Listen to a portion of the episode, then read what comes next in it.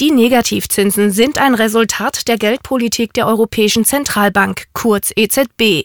Ihre Aufgabe ist es, für stabile Preise im Euroraum zu sorgen. Dazu beeinflusst sie die Menge an Geld, die den Banken und letztendlich auch den Unternehmen und Privathaushalten zur Verfügung steht.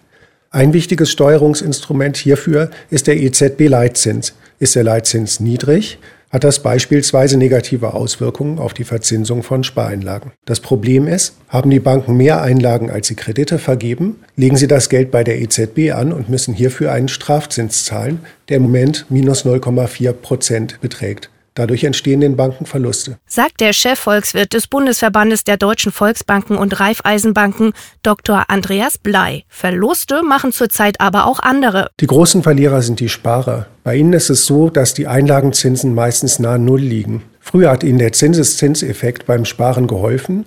Heute fällt er komplett weg. Deswegen muss eigentlich noch mehr vorgesorgt werden fürs Alter. Beispielsweise ist es möglich, einen Teil seines Geldes in Aktien oder Fonds zu investieren. Wir raten deswegen allen Bankkunden, das Gespräch mit ihrem Berater zu suchen. Denn die EZB hat bereits angekündigt, ihre Geldpolitik weiter zu verschärfen. Viele hatten gehofft, dass die Zinsen bald wieder steigen werden. Doch ist eine Zinswende nicht mehr in Sicht. Im Gegenteil. Die EZB überlegt, die Zinsen noch weiter ins Minus abzusenken. Bisher haben die Banken die Negativzinsen nicht an den durchschnittlichen Privatkunden weitergegeben. Das wird aber in der Zukunft vielleicht nicht mehr so leicht möglich sein. Den Vorschlag des bayerischen Ministerpräsidenten Markus Söder, Negativzinsen Nullzinsen für Sparer gesetzlich zu verbieten, hält Dr. Andreas Blei allerdings für den falschen Weg. Generell denke ich, dass hier gesetzliche Verbote nicht weiterhelfen.